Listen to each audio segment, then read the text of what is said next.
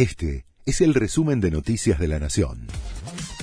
La Nación presenta los títulos de la tarde del martes 15 de marzo de 2022. Exportadores de carne se van del programa oficial que ofrece cortes a precios más bajos. La decisión ya se la comunicaron al secretario de Comercio Interior, Roberto Feletti.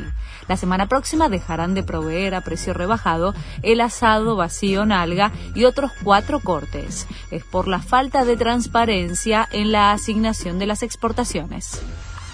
La inflación de febrero fue de 4,7% según el INDEC.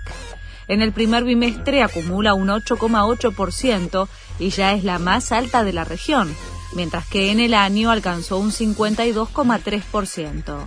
El presidente afirmó que prepara medidas para contener los precios y que la guerra empieza el viernes.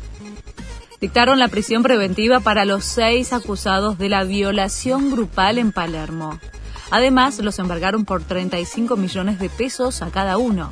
El juez Marco Fernández los procesó por abuso sexual con acceso carnal agravado, por la participación de dos o más personas y sostuvo que todos actuaron con un plan previo, con acuerdo de voluntades y roles. Murió Arturo Bonín. El actor de 78 años estaba atravesando un delicado problema de salud. Colegas y seguidores de su trabajo lo despiden con pesar a través de las redes sociales. Rusia sancionó a Biden y el presidente de Estados Unidos anunció que viajará a Europa.